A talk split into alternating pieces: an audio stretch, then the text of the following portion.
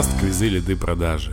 Итак, всем привет, дорогие друзья! С вами Кирилл из компании Марквиз, продуктовый маркетолог. Сегодня у нас специальный выпуск. А, мы будем говорить про нишу онлайн-образования, про тех.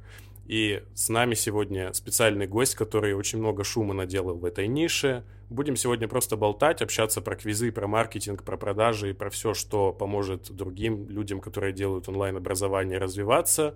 Роман Кумар Вяз, привет! Привет, привет, спасибо, что позвал.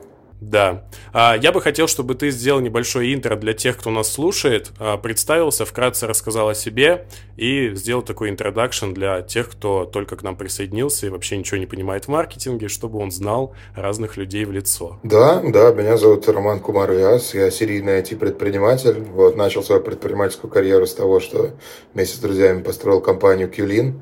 Это сервис по заказу убора квартир, самый большой в России, был третий третий в мире. Вот, после этого я построил свое рекламное агентство. Мы делали маркетинг в основном для зарубежных компаний из Силиконовой долины, из Лондона, Европы, а, Южной Кореи, Индии и так далее.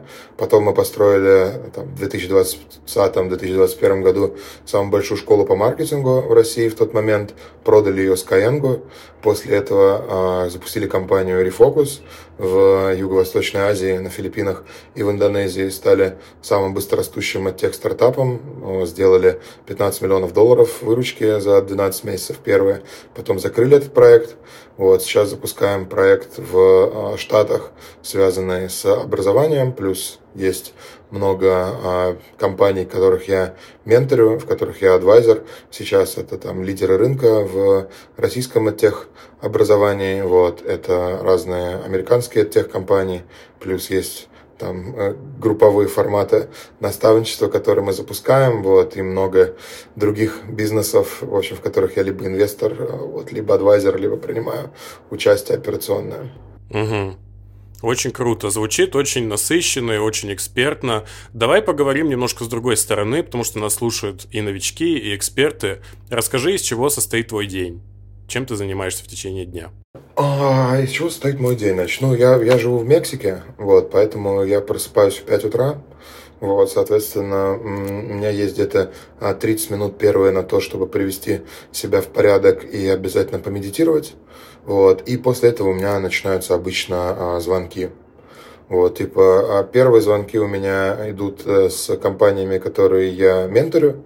Вот, обычно они присылают до этого а, данные, которые мне а, нужно изучить. Вот, и после этого я вместе с командой генерирую гипотезы, вот, либо рассказываю им про те процессы, которые им а, нужно внедрить. А после этого у меня есть и, и это такие первые три часа звонков. После этого как бы мозг разгоняется, вот, и у меня есть три часа на то, чтобы подумать. Вот, то есть три часа следующие я, собственно, а, трачу на то, чтобы а, либо рисовать процессы, вот, либо штормить над идеями и точками роста в своих проектах, либо менторских проектах. Потом еще есть один пул а, звонков, вот, в основном с Штатами и с Латамом, вот, э, собственно, он проходит где-то это еще часа 4. Э, вот, и после этого у меня еще есть 2-3 часа на то, чтобы поработать над э, проектами без звонков. Вот, и после этого я могу проводить время с семьей. В среднем, типа, рабочий день мой где-то длится 12-14 часов. Угу. Мощно, мощно. Я когда, кстати, тоже жил в Аргентине в прошлом году, когда как раз пришел Марквиз, тоже было тяжело вставать в 5 утра, поэтому я понимаю, что это такое, когда у тебя там 4-5 часов, впереди еще куча дел, а ты уже хочешь спать и такой, типа, что делать. Да, но мне, а, с другой окей. стороны, очень нравится рано вставать, потому что у тебя какие-то другие центры мозга активизируются. Плюс йоги говорят нам, что надо вставать в 4 утра. Вот, и я прям чувствую, что качество принимаемых решений у меня лучше, чем когда я жил на Бали, вот, и вставал, типа, в 10 утра, вот, но ложился спать, там, типа, mm-hmm. в час ночи. Да, у меня такая же сейчас проблема, я как раз в Азии, и здесь как бы кажется, что такая ловушка, что как бы все спят, а ты можешь утро посвятить себе, но по факту факту вся движуха начинается вечером, и тебе тяжело просто подняться там раньше 10-9 часов. Хотя, да, да, да, просыпаться с восходом это прикольная штука, особенно когда именно солнце встает, оно тебя будет. Это вообще кайф. А если, допустим, посмотреть на те вопросы, в которых ты занимаешься и работаешь, вот помимо бизнес-процессов, понятно, там выстраивания какого-то найма, рисования, в какой области ты наиболее экспертен непосредственно операционно? А, мне кажется, что типа это поиск точек роста. Вот, то есть есть как бы какие кейсы, которыми ко мне часто очень приходят. А, типа вот есть компания, да, компания, например, зарабатывает там типа ревеню, там, ну, допустим, там типа 20-30 миллионов долларов э, в год. Вот. Но они понимают, что типа им нужен большой скачок, типа нужно перейти из лиги там типа 20-30 миллионов в лигу там типа 100 миллионов. Вот. Но у них как бы долго, длительное время работали там два канала, да, каких-нибудь там, например, SEO и контекст. Вот. Им нужно, собственно, сделать так, чтобы больше каналов начало работать, там типа Facebook, инфлюенсеры, чтобы а, как бы построить у них внутри процесс по производству контента, который будет генерировать им как SEOшка, вот, только из э, соцсетей, и чтобы из этого можно было построить большой канал продаж. Как, типа, найти там какие-нибудь нетипичные, там, типа, рычаги в SEOшке, например, в той же самой, если там есть, как бы, куда расти, да, к этому можно применить там рычаг там, из чата GPT и так далее. Вот, то есть я а, типа прихожу в эти компании, говорю типа им, ребят, смотрите, как бы вот есть такая-то, такая-то точка роста, для того, чтобы ее обеспечить, вам нужна такая-то команда, вам нужны такие-то процессы, вот, и мы помогаем в том числе найти команду, вот, и описать идеальный процесс с момента онбординга этих людей до момента типа а, того, какие у них KPI, какие у них точки отчетности, как проверять качество их их работы и так далее. И, короче, типа вот считать процесс работающий, вот, чтобы он работал как завод, и, собственно, идем дальше. Угу. Вот ты говоришь про выручку, там, 20-30 миллионов. Правильно я понимаю, что ты работаешь уже с компаниями, которые как-то развились более-менее, у них уже есть доказанная ценность, или со стартапами, у которых есть супер идея, но нет еще клиентов, ты не занимаешься таким? У нас для этого есть просто групповой формат наставничества, то есть я тебе рассказал про то, где я прям плотно вовлекаюсь, вот то, что мне прям супер интересно. У нас есть групповой формат наставничества, где мы выдаем типа базу. Базу по маркетингу, базу по, по, по э, продажам, базу по найму. То есть это штука, которая как раз-таки нужна вот всем ребятам, которые сейчас либо на стадии идей, либо как бы заработали там первую выручку свою там типа до там 5 миллионов долларов, либо э, они вышли на плато и хотят как бы новый взгляд получить на э, вещи. Вот, то есть мы взяли весь опыт, который у нас есть с точки зрения ведения предпринимательства, найма, маркетинга, продаж, даже привлечения инвестиций, запуска на международных рынках и как бы облекли в такой типа удобоваримый продукт, который состоит практически полностью из там типа готовых шаблонов, фреймворков, чек-листов и инструкций, которые просто можно копировать, брать у себя, там все есть от орг-структур до того, как типа планировать встречу по гипотезам внутри, как типа хади-циклы проектировать, вот, как типа правильно спроектировать тестовое для маркетолога и так далее. Вот все-все-все, что необходимо как бы начинающему бойцу-предпринимателю, вот, для того, чтобы не потеряться на этом типа большом минном поле. Угу, понял а, все равно не могу не учесть тот момент, что когда ты говоришь про рост, про точки там, развития, ты всегда говоришь, ну, не всегда, по крайней мере, в рамках беседы, про маркетинговые инструменты, про контент, про SEO, про трафик. А, ты, я понимаю, что ты в этом эксперт. Расскажи вообще, как ты этим заинтересовался и почему ты стал изучать это? У меня была такая...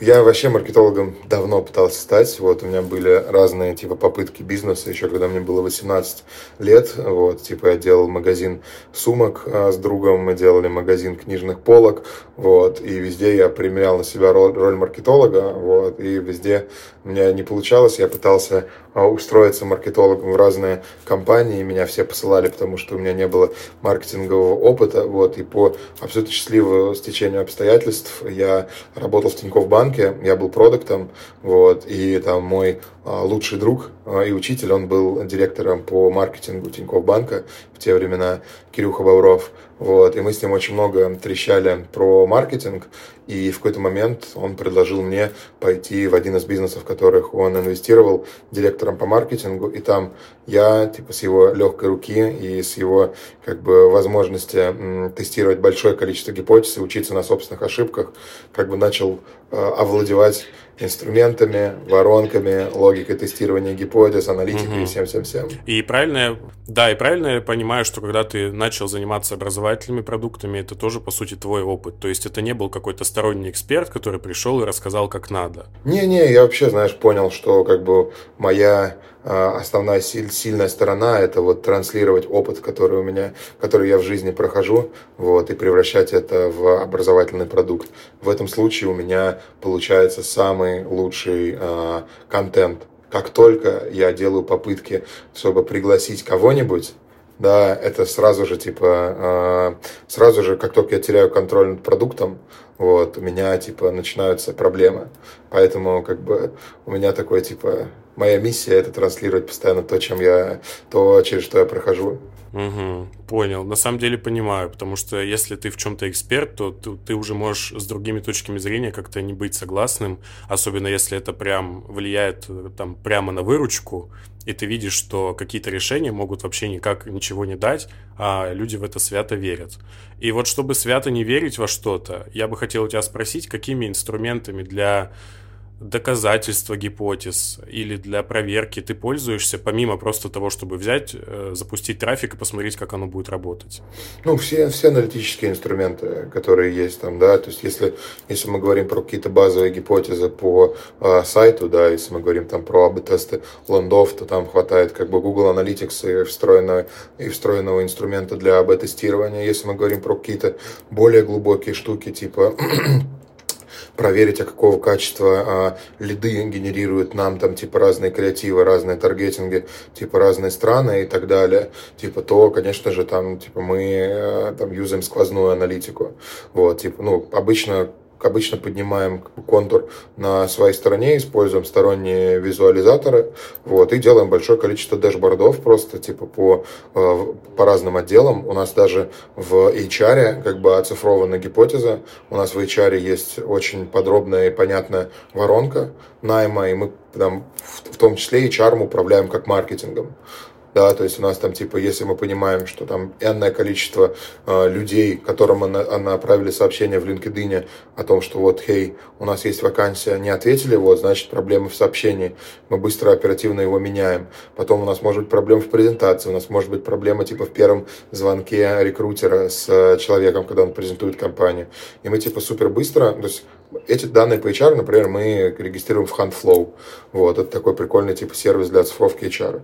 Что касается маркетинга, Google Analytics, Яндекс Метрика для того, чтобы, например, анализировать какие-то глубокие вещи типа тепловой карты сайта и там веб-визор для того, чтобы смотреть там, где э, люди отваливаются, и чтобы был э, там первичный некий э, датасет для того, чтобы проводить какие-то сложные UX-тесты. Вот. И как бы сквозная аналитика для того, чтобы полностью весь путь пользователя с момента, как он первый раз зашел на сайт и до момента, там, как с ним несколько раз связался sales, чтобы мы все это могли видеть, трекать, смотреть, где люди отваливаются, вот, какие коммуникации нам нужны нужно изменить, какие шаги воронки поправить и так далее.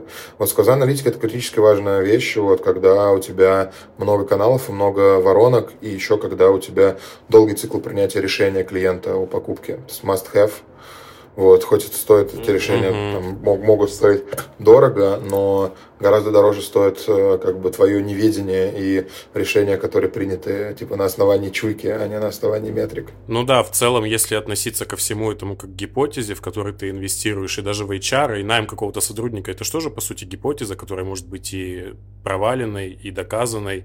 И если действительно к этому относиться как к процессу, который тебе зарабатывает деньги, то глупо отказываться от инструмента, который подсветит тебе какую-то связку, которую ты потом можешь растягивать. Потому что вот э, вот, кстати, вопрос у меня возник, пока ты это рассказывал. Вот э, кажется со стороны все просто и понятно. Просто делай, смотри, как работает, улучшай.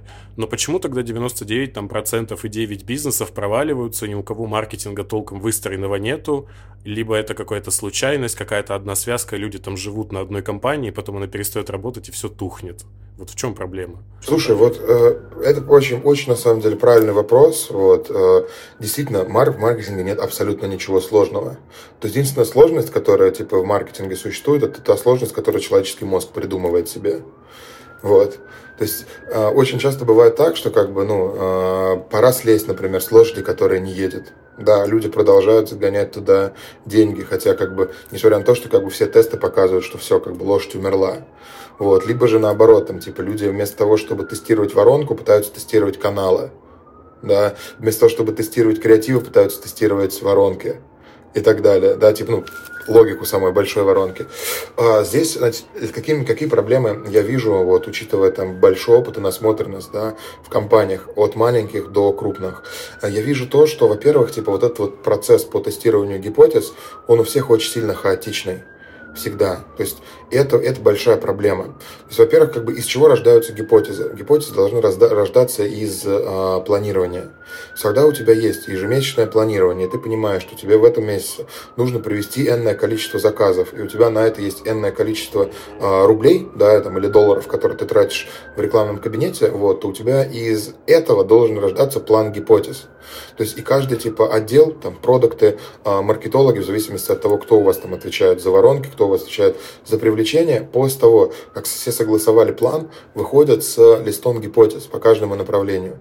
И гипотезы эти должны быть оцифрованы, и гипотезы эти должны быть приоритизированы, и э, они должны быть сравнимы друг с другом вот, по разным метрикам. Там, например, вероятность срабатывания гипотезы, например, там, типа э, выигрыш, который эта гипотеза потенциально э, может дать, время, которое нужно потратить на эту гипотезу. Есть там целый список, есть ICE, э, это метод параметризации гипотез, сравнивания их между собой. Вот они должны быть сравнимы между собой. Плюс как бы каждый маркетолог должен понимать, что как бы если у него а, там типа горит план реально, да, то и, и у него есть всего лишь одна гипотеза, которая там типа а, может сработать или нет. Если абстрактно еще на один уровень абстракции а, возвысится, да, то как бы вероятность срабатывания гипотез 50%. Так же, как вероятность того, а, встретишь ты динозавра на улице или нет. Ты либо встретишь его, либо нет. Гипотеза либо сработает, да. либо нет. Поэтому одну гипотезу тестить, это типа хреновая тема. И вообще, в принципе, как бы, да, когда у тебя есть гипотеза, то ты должен понимать, что у тебя, типа, если у тебя есть, условно говоря, план, и ты должен до него дойти, то то как бы тебе нужно на самом деле в два раза больше гипотез протестить, чем тот результат, который ты ожидаешь от гипотез. Потому что, скорее всего, половина минимум у тебя их не сработает. И вот эту вот штуку, ее тоже очень важно понимать. И когда там, типа, вы общаетесь, типа, со своей командой, как, не знаю, оунер бизнеса и так далее, или если вы, наоборот, там, со стороны маркетинга, очень важно, типа, понимать, что вот этот вот путь к достижению целей, он идет через гипотезы. И гипотезы могут быть разные, да, гипотезы могут быть, например, по э, креативам, да, по разным там типа отдельным частям воронки, да, вот здесь вот мы там подтюнем сайт, да, сделаем АБ-тестик, здесь мы там добавим новые креативы, там поработаем с форматами, сделаем их там более яркими и так далее. Здесь мы, допустим, там увеличим SLA, да, это скорость, с которой э, менеджер созванивается с э, лидом, да, вот, это как бы такие гипотезы, которые типа работают с разными частями воронки. Есть большие гипотезы, формат типа, чуваки, а почему бы нам, вот мы ведем трафик просто на сайт, а почему бы нам квиз не использовать? Да, это как бы большая гипотеза. Или почему нам вебинар не использовать? Или почему нам триал не использовать? Вот, эти большие гипотезы, они требуют ну, выделенного маркетингового бюджета, они требуют типа больше времени, скорее всего, на, на тест, но как бы э, эта штука, она типа возможно, если если сработает еще одна воронка, то на самом деле для вас это типа как для бизнеса очень большое преимущество, потому что вы те же самые каналы сможете тратить на новую воронку, если у вас предыдущая воронка там сломается, где-то там конверсия упадет, там sales менеджер там типа с ним что-то случится и так далее, у вас будет еще одна работающая воронка. И вот для того, чтобы бизнес был устойчивый, у тебя, во-первых, должен, э, ты ни в коем случае не должен опираться на э, там типа один-два канала, вот, это типа очень плохо. Вот, особенно если там один-два канала, там, не знаю, Facebook какой-нибудь и блогеры. Да, то есть если это SEO и контекст, это еще более-менее, да, потому что на эти каналы обычно там типа влияют какие-то там типа, ну, э, внешние большие ситуации. Вот, а, там, да, и чтобы спрос целой категории вдруг взял, взял и резко упал, да, там, да, и чтобы конкурент вас вытеснил, тоже как бы нужно время, да, там, SEO позиции. Вот, но если вы там как бы в, ориентируетесь только на Facebook и только на инфлюенсеров, да, то инфлюенсеры могут, во-первых, закончиться, да, во-вторых, Инстаграм может при какую-нибудь еще хрень придумать с э, алгоритмами и как бы э, 10% аудитории инфлюенсеров, которые видят ваш пост, превратится в 5% аудитории инфлюенсеров. Facebook, как он любит делать, может каждый день там типа поднимать э, на 20%, э, как бы каждый типа год поднимать на 20% чек, плюс опять-таки менять алгоритмы и как бы еще его могут э, запрещать. Э, да? Ну да, внезапно.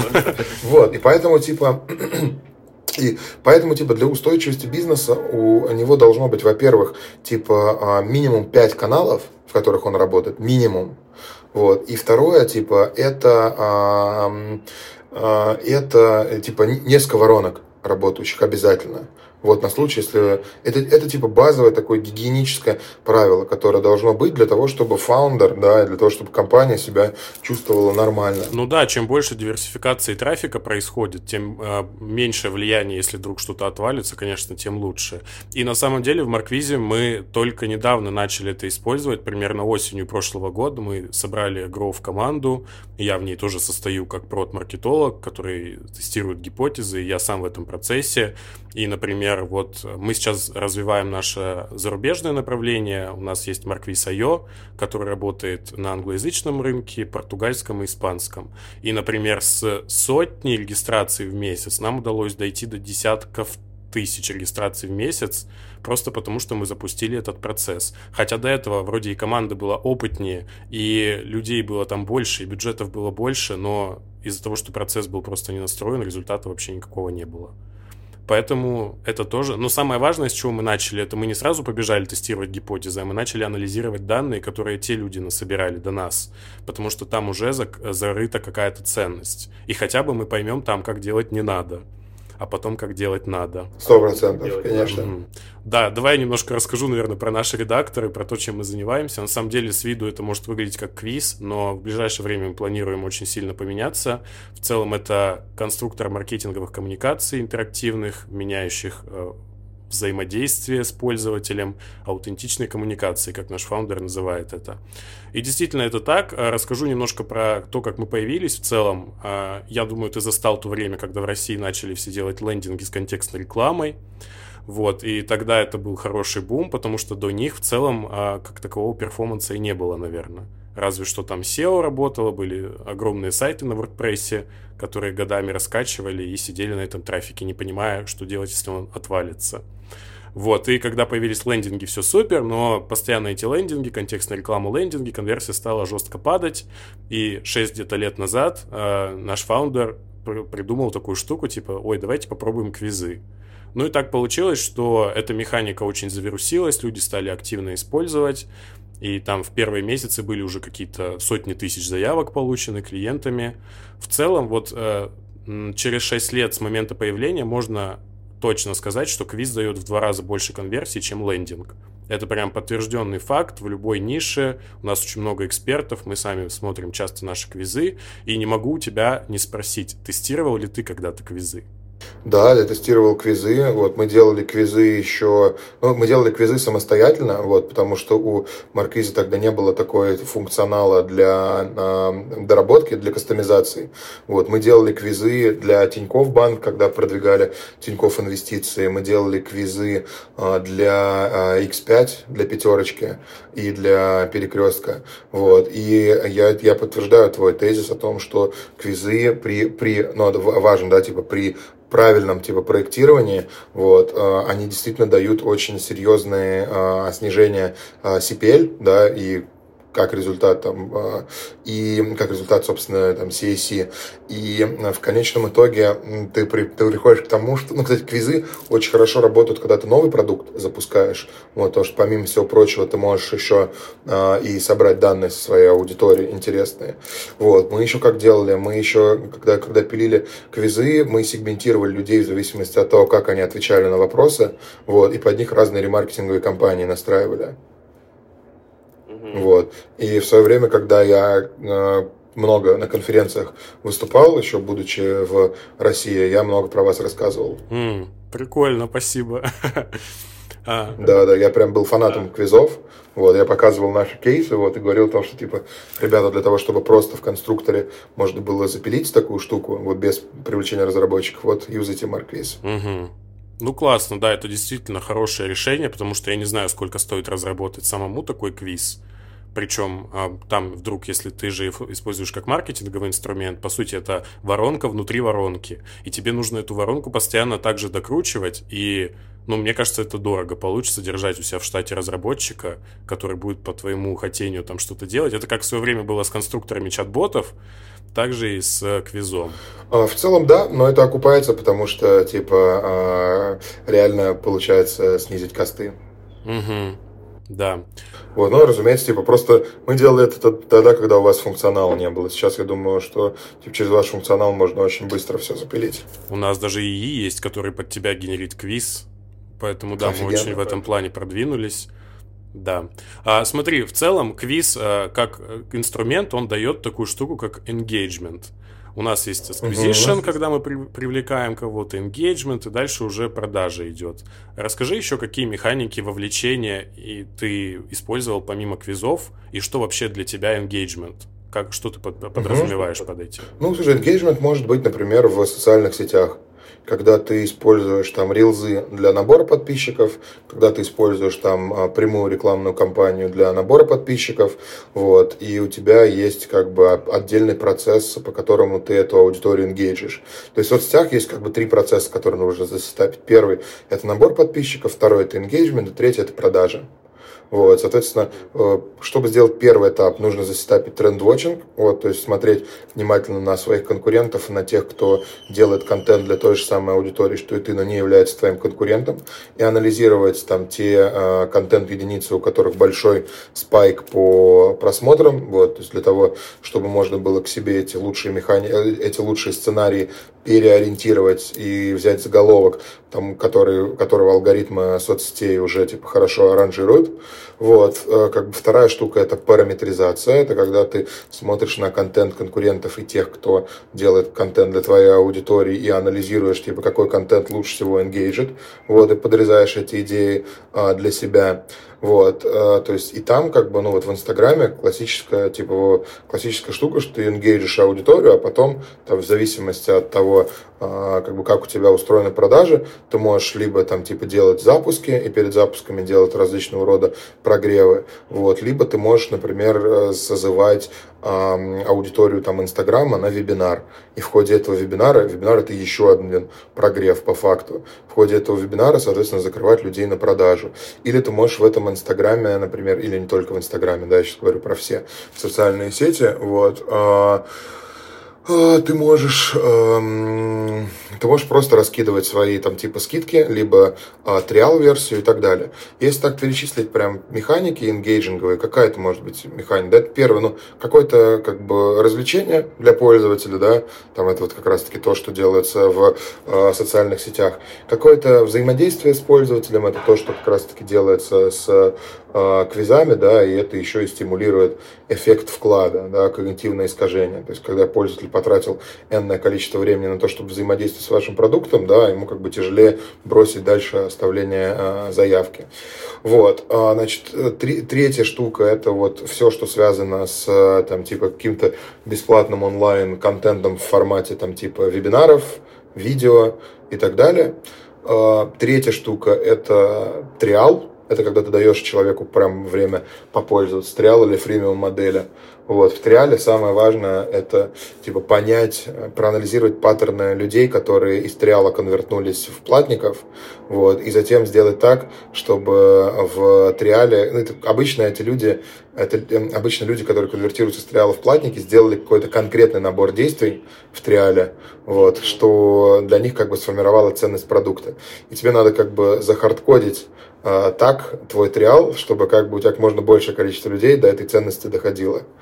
Вот, типа, значит, это есть триал, есть tripwire, это когда ты, типа, небольшой продуктик, как бы, да, а, продаешь а, там за небольшие деньги, и это дает возможность, как бы, клиенту понять, какую, типа, а, ценность твой продукт дает. Например, у нас, когда мы делали компанию Clean, да, там типа был, был продукт основная уборка квартиры, да, там типа за 2500 рублей. Но, например, основной трафик мы э, вели на этих, как его, на акцию помоем окна в квартире за там типа 990 рублей. Это было трипайером, который позволял типа привлечь широкую аудиторию и затем как бы ее после этого обселить на, собственно, нормальную продукцию на нормальный продукт. Ну да, круто. Продуктовые линейки это вообще классная штука. Когда воронка не просто типа мы вот трафик, вот лендинг, вот отдел продаж, а когда еще есть э, не, линейка из нескольких продуктов, и в каждом продукте своя воронка.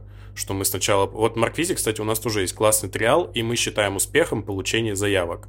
То есть, если у нас пользователь в триале там на 14 дней получает себе заявку, то с большим процентом вероятностью он будет дальше пользоваться квизами потому что те, кто за это время не могут получить заявку, скорее всего, это не в квизе проблема, а скорее всего с тем, что они либо трафик не настроили, либо они не смогли вообще как-то придумать какую-то идею, как им, куда им втиснуть этот квиз. И получается, что если заявки нет, то и как бы не за что платить. Вот.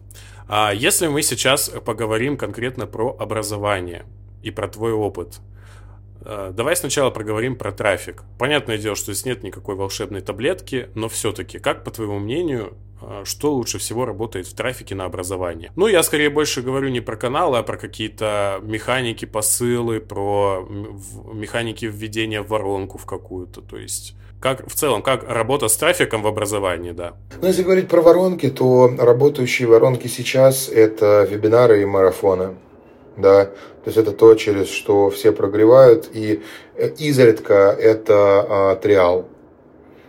Вот, то есть, э, и если говорить про а, каналы трафика, то а, это, значит, а, ВКонтакте, вот, это Телеграм, вот, это, э, да, ну еще и, ну и квизы, разумеется, да, тоже хорошая воронка для образования в некоторых нишах.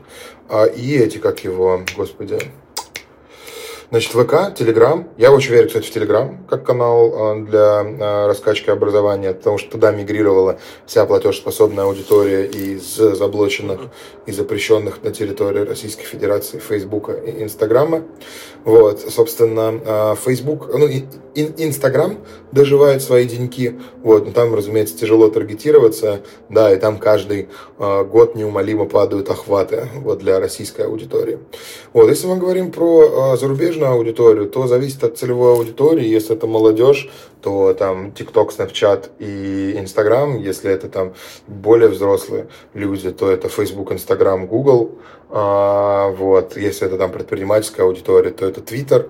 А, немножко LinkedIn, но в LinkedIn работает не прямой, прямой трафик, а эти, как его, cold outreach, когда типа инмейлы ты отправляешь а, вот мы недавно пробовали как раз в рамках гипотез роста, мы разные сейчас каналы пробуем, пробовали LinkedIn, как-то у нас он не залетел, надо попробовать еще, наверное, что-то. Но да, у них есть классные механики, да, что типа, когда компания тебе пишет в личку, типа, йоу, там, Василий, добрый день. Василий, да, да, да, там надо только, там надо только, типа, во-первых, эм, пытаться кастомизировать эти сообщения, вот, а во-вторых, попробовать их звать не просто на продукт, а, например, на веб угу. бесплатный. Классно. Вот. И типа Классно. говорить о том, что он будет релевантен типа для их ниши конкретной. Вот, что, короче, более, более персонализированные сообщения писать в линке, потому что линк кишит гигантским количеством запросов, вот там, типа, разных совершенно людей, вот, которые, типа, просто шарашат по всем подряд. Вот, важно, чтобы среди этого инбокса, как бы, ваш месседж выделялся. Угу. Еще тестировали недавно Quora канал, это типа аналог э, нашего Mail, да, Mail.ru, да. там ответы Mail.ru, тоже, кстати, сработал хорошо. А, ну и такие типа отзывики, всякие Каптера, а, что-то еще было там. Reddit еще, по идее, у вас должен нормально работать. Reddit. Надо попробовать. Что не Если Quora сработало, то Reddit тоже должен сработать. Угу. Хорошо. Угу. Окей, с трафиком понятно. Что дальше? Вот мы привлекли кучу трафика, как ты сказал, есть вебы, есть еще что-то. Вот что делать с конверсией? Что сейчас конвертит, перформит в образовании? Слушай, интересно, что э, сейчас э, с точки зрения вебинаров э, э на вебинаре должны быть сильные эмоции. все устали от однообразных вебинаров, вот, и вебинары по факту типа они превращаются в такое своего рода ток-шоу. Вот, туда, типа, mm-hmm. и там реально там должна быть, э, как бы, там должна быть драматургия, вот, там должны быть личные истории, вот, там должны быть какие-то, типа, эм, какие-то, типа, преодоления препятствий, путь героя и так далее. Вот, то есть обычным типа, мясным контентом просто так, типа, э, уже да, даже тяжелее, тяжело стало продавать. Но при этом ни в коем случае не нужно, типа, не нужно делать вебинары только чисто оформленные на эмоциях, да, то есть мясо там тоже должно быть, вот, но подача, она должна быть в формате сторителла, вот, и в формате, типа, интересного сторителла, там должна меняться а, картинка, вот, то есть там раньше, если это была просто презентация, то сейчас мы делаем вебинары, переключаемся там на мира, включаем там видео внутри вебинаров, всякая такая штука, чтобы внимание пользователя э, привлекать. Потому что многие к вебинарам начали относиться как просто к сериалам, там в четверг и в пятницу. Вот мы включаем вебинары и смотрим там типа всей семьей. И, соответственно, этого, как бы для того, чтобы эта штука залетала, надо как бы э, глобально превращать их в сериалы. Вот, то есть, чтобы там было какая-то, типа, интересная... Кстати, вот, у нас даже есть что-то подобное, только-только зарождается. Мы придумали формат прожарки квизов. Он у нас раз в месяц где-то проходит. Мы там собираемся я, контент-маркетолог и CMO. И мы просто обозреваем в такой веселой форме, дружеской, квизы клиентов и говорим им, что им поправить.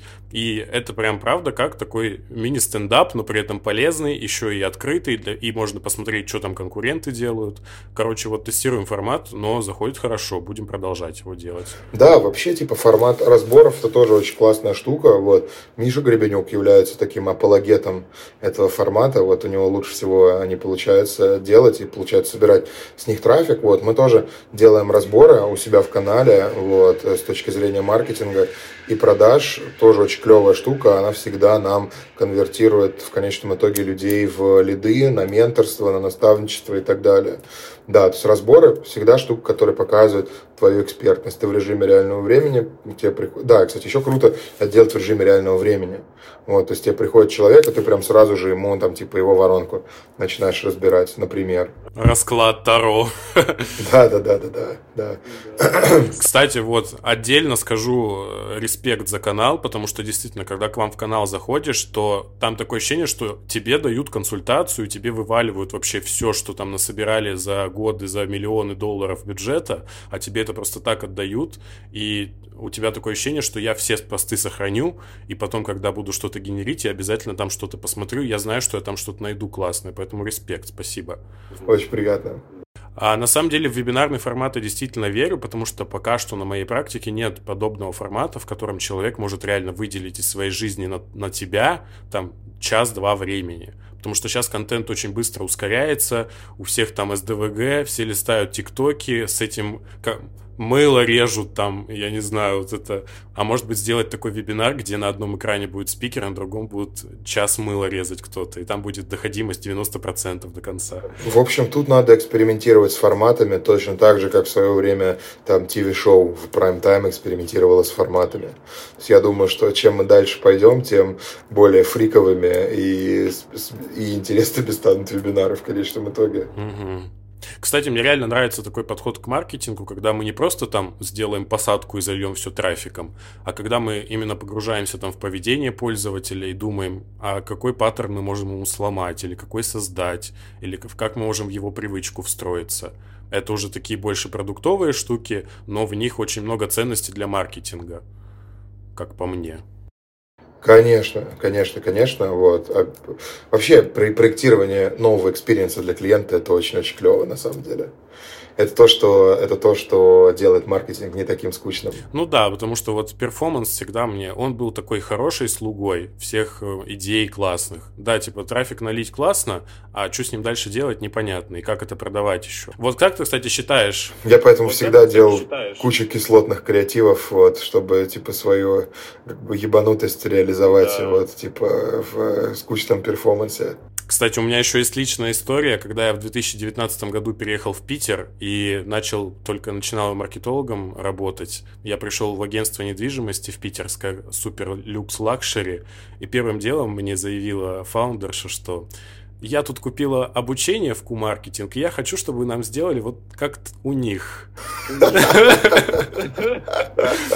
А я а говорю, что нет, типа, вы вообще, типа, в других этих плоскостях, типа, вы там продаете квартиры по 30-40 лямов на Невском, вам это вообще не подойдет, это больше какого-нибудь пику, самолет плюс, когда нужно собрать прям тонны трафика, весь его очень хорошо монетизировать, но вот, кстати, был ли у тебя опыт работы с премиум люксом сегментом? Что ты про это думаешь? Премиум люксом сегментом, мне кажется, что как такового нет, не было. Угу. Мне кажется, что у меня как бы мои все бизнесы, которых я консалтил, там было либо... Ну, хотя у меня есть много бизнесов, где аудитория предпринимателя. Вот. Но угу. а, сами бренды, они не позиционировали себя. То есть это не Louis Vuitton, не Rolex там, не так далее. Угу. Вот мне было бы интересно понять, вообще они мыслят воронками как-то, мыслят ли они там гипотезами роста, или у них как-то все иначе? Нет, не мыслят. И большая часть из них, к сожалению, как бы они едут на уже существующем бренде, который там типа 100-200 лет существовал. Это если вот брать прям вот конкретно этих маркетологов. Да, если говорить там про э, там тех, кто вот, ну как занимается элитной застройкой, то там ребята очень хардкорно думают воронками даже если это там типа 40, 50, 60 миллионов квартиры. Угу. Ну, кстати, да, я вот замечал, что на самом деле, чем дороже вот эта вся штука, вообще продукт, мы не говорим, да, сейчас про какой-то люкс там старый, а просто чувак решил сделать бизнес в этом сегменте, тем там, наоборот, воронка супер friendly, она супер простая, там тебе все это дадут, и какие-нибудь бонусы, и каталоги, и менеджер личный тебе напишет. И вот э, есть такой, и это как его, на Майбахе тебя привезут. Мы, собственно, вот в этой недвижимости фишки я им так и предложил, что типа вот все консультации раздают бесплатно. Закажите чуваку такси бизнес-класса и привезите его к себе в офис. Когда люди относятся к бесплатному продукту как к продукту, который имеет ценность и выполняет какую-то работу пользователя, это классно. У меня был кейс, э, короче, очень смешной.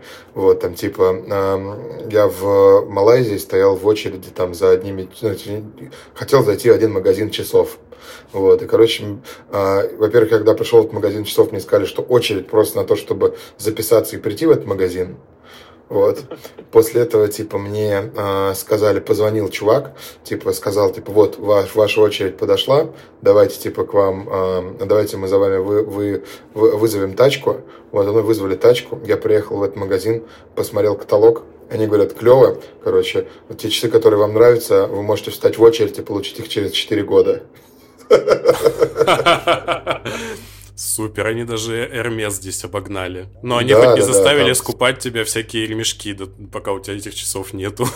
Ну да, в часах там вообще сейчас какая-то жесть. Они там типа очень сильно скакнули во время ковида и до сих пор типа фабрики загружены. Ну это классный рынок, там вообще, наверное, какие-то свои штуки. И там же тоже есть какие-то гипотезы, тоже все равно там не просто так сидят, типа такие, ну вот, мы магазин открыли, лендинг сделали, трафик запустили. Конечно, нет. Да, но им проще, потому что у них есть очень большое количество органического спроса, гигантское количество органического спроса, вот, и что они тестируют, они реально тестируют, типа, очень много фома и очень много инфлюенсеров. Ну и, кстати, вот эти все механики, типа, давайте запишитесь на примерку, там, или запишитесь на просмотр объектов недвижки, вот, э, это называется в целом, как я знаю, простой первый шаг, да?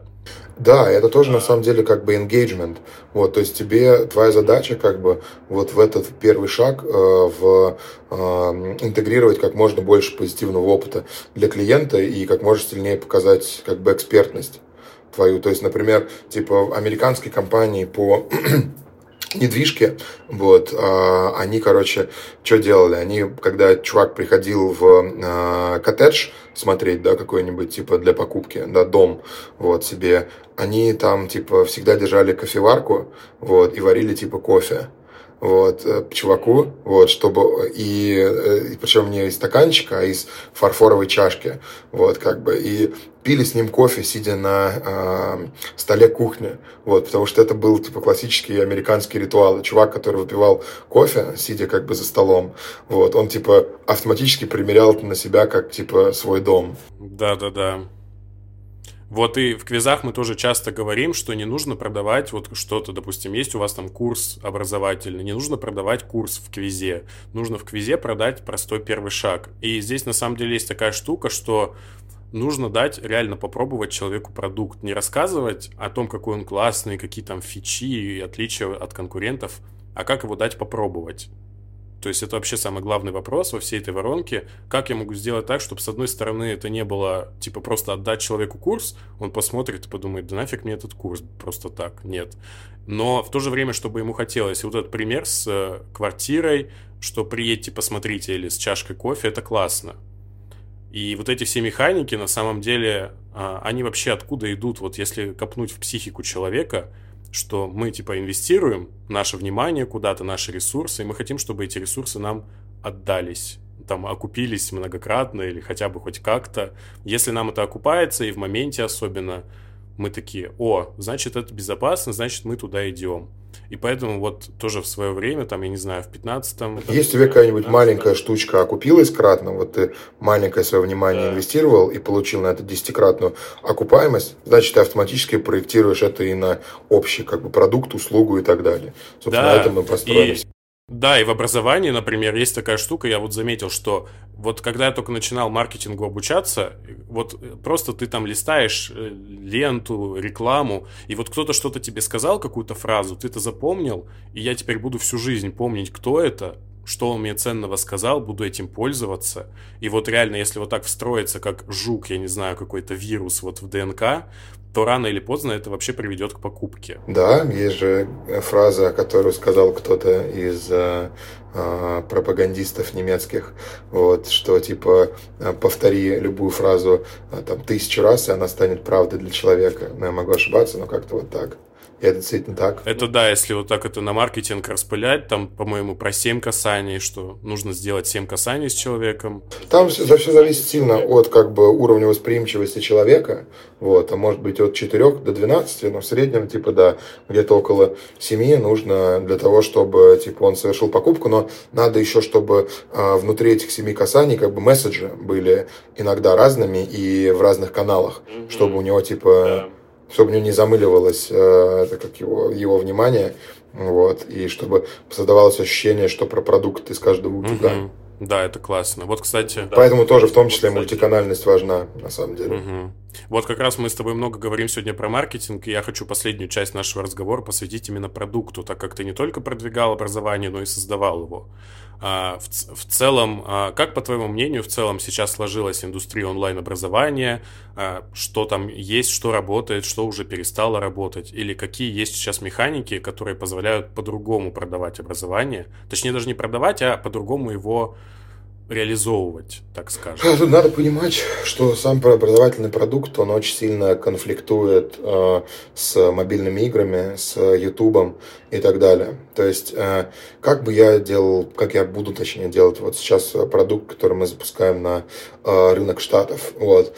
А первое, типа, я, э, типа, с точки зрения картинки, у меня будет проектировать мой э, образовательный процесс э, YouTube-блогер. Вот, то есть, потому что YouTube-блогеры для того, чтобы... У YouTube-блогеров есть KPI, это глубина просмотра. Вот, соответственно, они очень четко понимают, как сделать так, чтобы типа, пользователь э, не отвлекался на кучу разных других штук и досмотрел их. Это там типа и частая смена плана, и частая смена картинки и так далее. Надо понимать, что как бы если вы хотите обучить пользователя, чтобы он там типа надолго смотрел ваш образовательный контент, то как бы э, нужно, чтобы план менялся, нужно, чтобы что-то всплывало, нужны шутки, нужны мемы, нужны, короче, куча всяких штук, которые позволят вам конкурировать с э, образованием, ой, конкурировать, сори, там, с мобильными играми, с, там, типа, этими, как его, Fortnite, с, там, типа, Майнкрафтом, с, там, э, тик, лентой ТикТока и так далее. Вот, там. Поэтому, поэтому вот эта вот штука, как бы, она важна. А, вторая штука, типа, которая тоже очень важна, это, на самом деле, э, спикер вот, я много анализировал, у нас было гигантское количество спикеров, и я понимаю, что типа от э, харизмы спикера и от того, насколько влюблен человек в предмет, э, очень много зависит. Вот, э, я, когда, я очень много на эту тему рефлексировал, я пытался вспомнить, какие предметы как бы вот в моей среднеобразовательной школе мне давались хорошо. И я помню, что у меня был учитель, вот, э, физики, да, Людмила Ивановна, вот, и она очень сильно отличалась от других учителей, то, что она постоянно шутила, то, что она постоянно, типа, всех жестко достаточно троллила, вот, и то, что она прям видно было, насколько она сильно и любила предмет, это прям отражалось в экспрессии, в ее харизме, вот, в том, что она могла, на самом деле, из-за этой любви к предмету объяснять его, объяснять сложные вещи простыми вещами, потому что она понимала фундаментально, как эта штука работает. Вот, поэтому на второе место я бы поставил вот типа то, насколько сильно спикер любит э, свою предметную область, это то, насколько он э, харизматичен. Вот. И третья штука а, мгновенная типа проверка на практике. Вот, то есть, типа, если ты что-то, если ты что-то прошел, тебе нужно обязательно типа, посмотреть на user кейс того, как это делается, и желательно пройти либо через тренажер, либо через какую-то любую другую механику, вот, которая позволит тебе эту штуку прямо сразу внедрить и посмотреть как бы результат, как это работает в реальном жизни. С этой точки зрения, конечно, типа один из моих любимых продуктов образовательных это GoPractice симулятор, вот, но мне кажется, что можно брать оттуда типа клевые механики и интегрировать их в видео обучение, потому что больше степени я вижу в видео обучении э, прогресс. Плюс как бы э, там текущие, текущее развитие LLM да, и различных генеративных нейросетей, оно позволяет еще перенести опыт, опыт классного взаимодействия, работы в классе в смысле, да, когда, например, что-то тебе непонятно в теме, ты как бы, условно говоря, поднимаешь руку, задаешь вопрос, желательно, чтобы была возможность задать вопрос голосом, и там, условно говоря, чат GPT, обученный там на нескольких там мета-промтах данных, э, отвечает тебе по теме сразу же лекции, если тебе что-то непонятно. Прикольно. Это как вот вышел новый этот девайс э, AI. Rabbit. А, да, вот что-то такое, да, типа, да, встроенное. Да. Угу, прикольно. Кстати, вот еще вдобавок к учителю харизматичному, вот я случайно после школы отучился на вышку на химика. Угу. И я начал заниматься химией, потому что в целом другие преподаватели в целом как-то отбивали от себя, от своего предмета интерес, но преподавательница по химии, она выглядела как профессор Снег примерно, такая как будто зельеварка, знаешь, ага. типа, и она прям вот только вот этим образом и всем настроением, которое она задавала в, во время уроков, она только так смогла вообще вовлечь. То есть химия это сама хороший достаточно предмет, но чтобы тебе в ней разобраться, тебе нужно достаточно сильно этого захотеть, потому что просто так ты это вообще воспринимать да, да, не будешь. И в, во всех этих образовательных продуктах тоже много. Я встречал людей, которые покупали себе кучу курсов, ничего в итоге не смотрят, и как бы в чем здесь проблема? Вот в чем здесь проблема, что они просто... Здесь проблема в том, что типа а, онлайн-образование э, обещает больше гораздо, чем может выполнить. Вот, то есть тебе обещают и не, и не учитывают как бы мотивацию людей. Да, то есть я приведу пример. Да, мы тоже, разумеется, в эту штуку играли и больше не хотим играть. Никогда берется там типа человек 30 лет, который там типа работает сотрудником колл-центра. И ему говорят, типа, чувак, у тебя галимая работа, у тебя нет перспектив, да, как бы ты стань диджитал-маркетологом, как бы, да, и зарабатывай кучу денег, работа удаленно и так далее. Но проблема в том, что человек как бы в 30 лет не просто так работник колл-центра. Какой-то типа совокупность его выборов – обусловленных его там типа установками, программами и так далее, как бы его заставило в эту точку прийти. эти программы никуда не делись.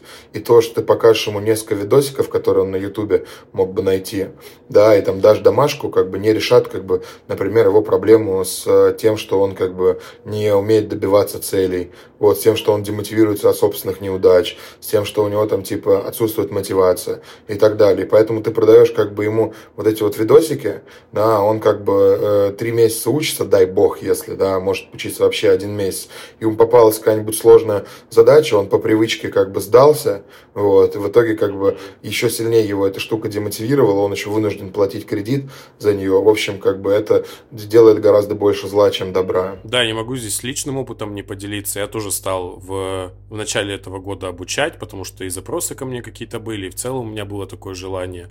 И из 30 человек, что я обучил за два потока, только 7 или 8 заработали хоть что-то. Несмотря на то, что это был полностью живой курс, где я отвечал на все вопросы и все помогал, даже так треть людей просто в середине где-то отвалилась.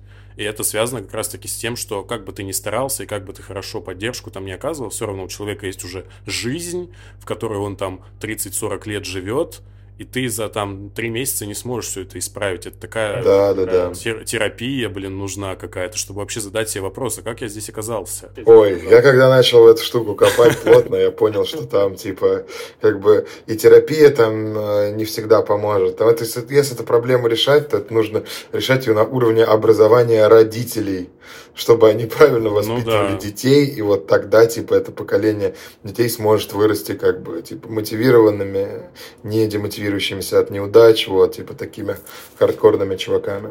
Но, тем не менее, кстати, удается кому-то все-таки доля какая-то малая от тех людей, кто начинает менять жизнь, они действительно начинают ее делать, менять и так далее. Да, но так, а... скорее, это даже типа тейк, скорее всего, они бы и без э, типа ну, образования ее бы поменяли. Такая... Ага. Угу. Да, это как типа на 5 успешных бизнесов есть там тысяча неуспешных. Да.